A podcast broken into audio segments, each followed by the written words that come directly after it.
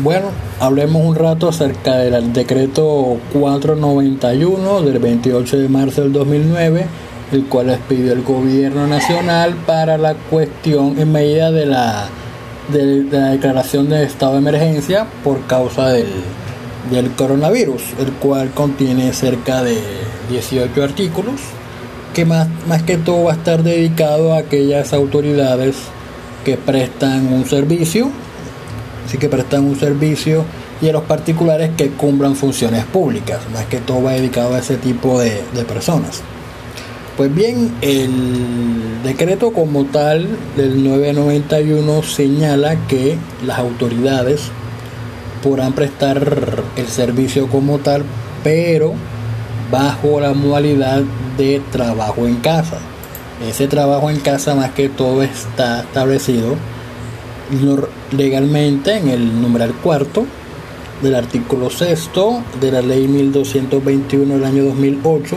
el cual señala que una persona que tenga la condición de asalariado no se considerará teletrabajador por el mero hecho de realizar ocasionalmente su trabajo como asalariado en su domicilio o en su lugar, un lugar distinto los locales de trabajo del empleador en vez de realizarlo en su lugar de trabajo habitual. Ojo, la norma dice que en forma ocasional,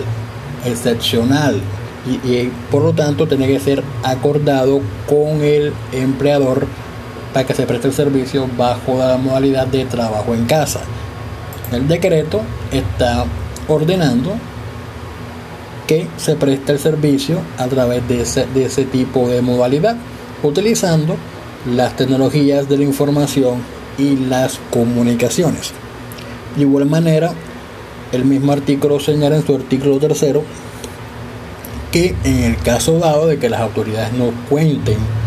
con los medios tecnológicos para prestar el servicio de bajo la modalidad de trabajo en casa, entonces prestarán el servicio en forma presencial sin embargo, atendiendo las razones sanitarias por el cual se produjo el aislamiento, el servicio puede presentarse en forma presencial, ya sea total o parcialmente, privilegiando los servicios esenciales, el funcionamiento de la economía y el mantenimiento del aparato productivo empresarial. Sin embargo, el mismo artículo, el mismo decreto aclara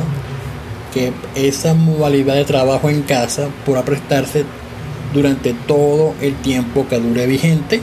el estado de emergencia sanitaria declarado por el coronavirus, declarado por causa del coronavirus mediante el decreto 417 del año 2020. Ahora, el mismo artículo, eh, perdón, el mismo decreto más adelante señala en el artículo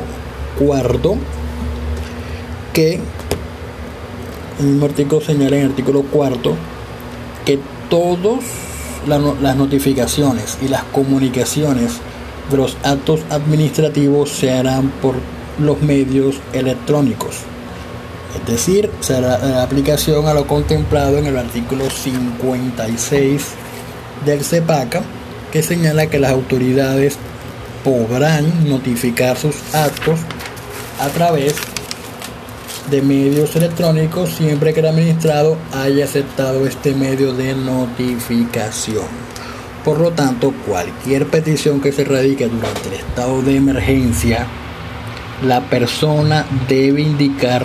la dirección electrónica donde deba, donde va a recibir las notificaciones y que la sola erradicación se entenderá que ha dado la autorización para que la autoridad le notifique por ese mismo medio lo que resuelva la petición que la persona presentó. De igual manera, el decreto señala que entre los tres días siguientes a expedición de este decreto, es decir, este decreto es del 28 de marzo, la norma dice tres días hábiles posteriores a la expedición de este decreto y los tres días hábiles como se expidió un sábado empiezan a correr lunes, martes y miércoles. Hasta el primero de abril tienen las autoridades para habilitar un buzón de correo electrónico para que las personas les puedan enviar las comunicaciones y así puedan también efectuar las notificaciones correspondientes. Cuando la, la autoridad le notifica al, al peticionario el acto administrativo donde resuelva la petición, debe contener una copia electrónica del acto administrativo, los recursos que legalmente procedan y la autoridad ante quien debe interponerse y el plazo para hacerlo. Dichos plazos serán los mismos que están contemplados en el CEPACA, en el CEPACA, en el en el artículo 76, artículo 74 76 del CEPACA. Ahora, el mismo, el mismo artículo cuarto señala que en caso de que le resulte imposible la autoridad notificar por, por la dirección electrónica que la, que la persona aportó,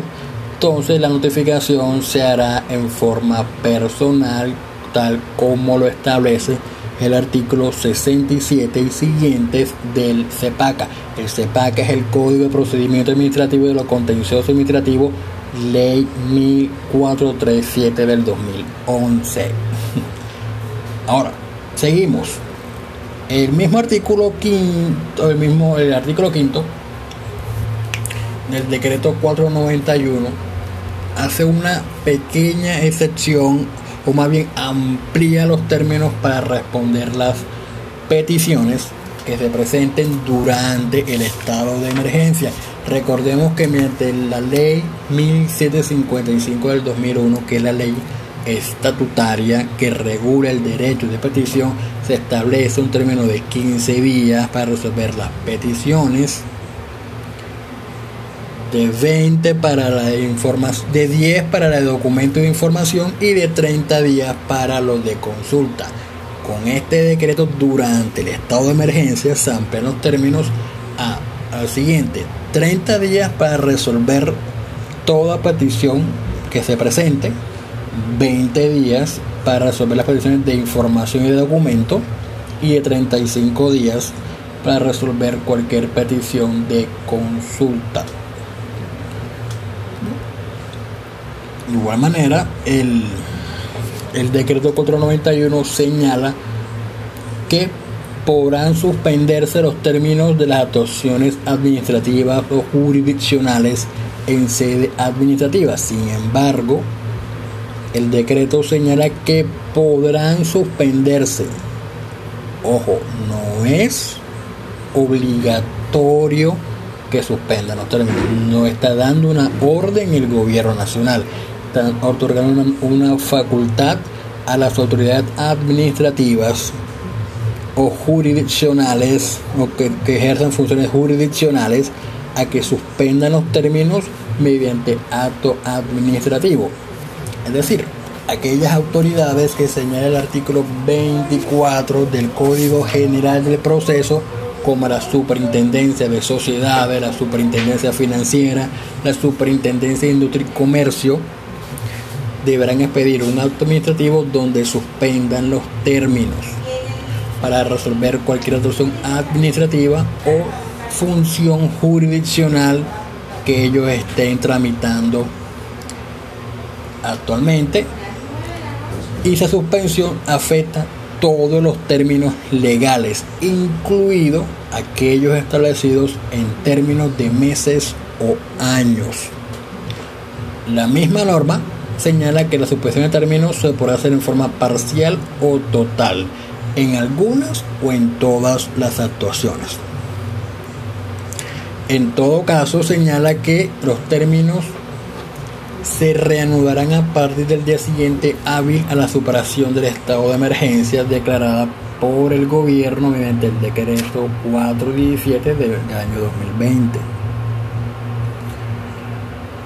Y otra perla, y otra perla, o perdón, el decreto señala que, que la suspensión de términos también afecta el pago de sentencias judiciales. No se pagarán sentencias judiciales durante el estado de emergencia. Y durante, durante el término que esté vigente, el acto administrativo que suspenda términos, no correrán los términos de prescripción ni de caducidad. esos términos que establece el CEPAC acerca de la caducidad de prescripción que establece algunas normas no correrán a partir del día siguiente en que la super sociedad de la superindustria y comercio, de la superfinanciera, expidan el acto administrativo donde suspendan los términos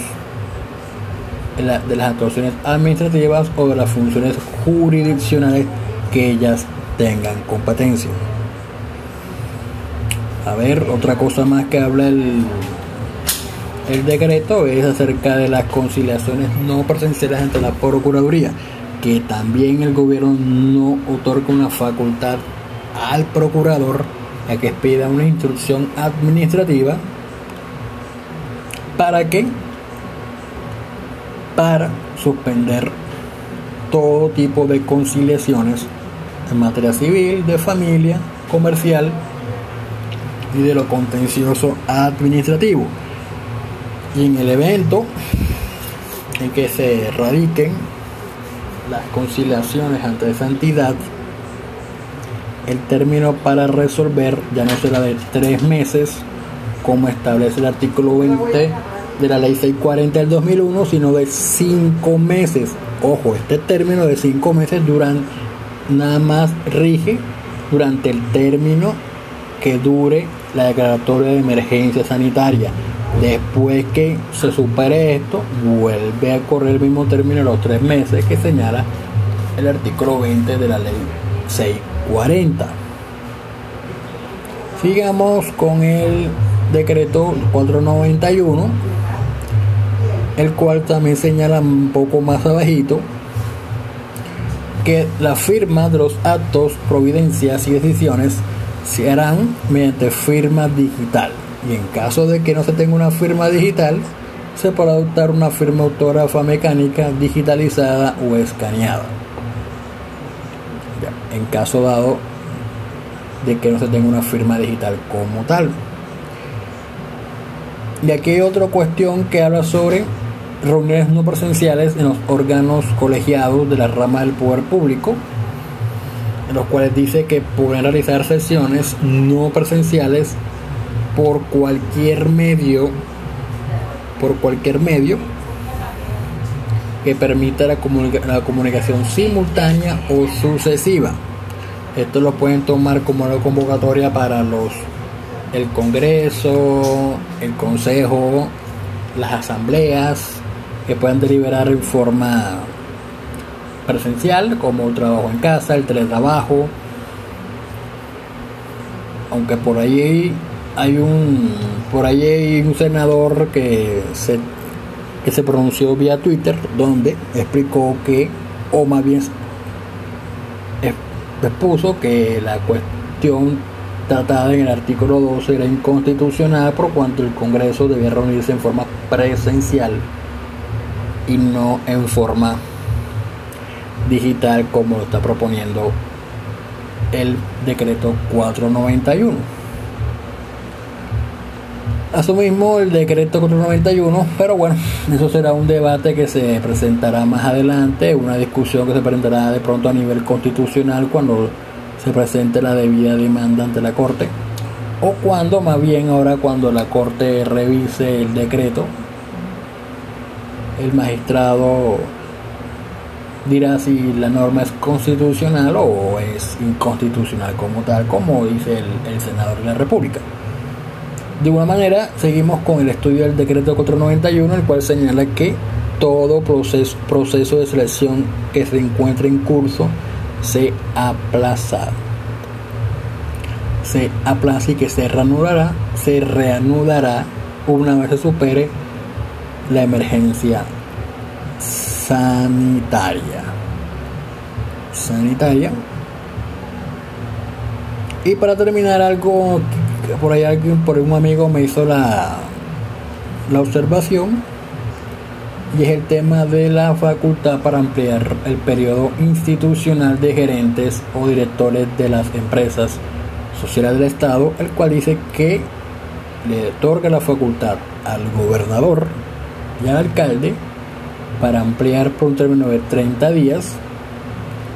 el periodo de los gerentes o directores de empresas sociales del Estado que termine en marzo del año 2020 y en, en caso de que no se amplíe el término porque el alcalde o el gobernador así lo establezca entonces en caso dado el alcalde o el gobernador deberá dar aplicación a lo contemplado en el artículo 20 de la ley 1796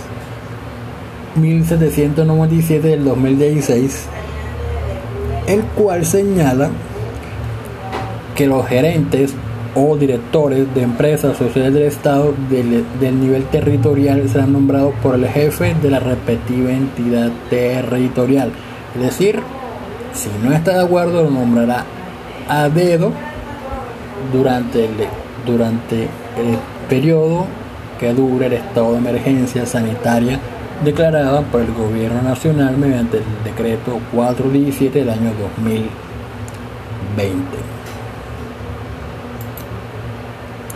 Así que por lo pronto eso es lo, puedo,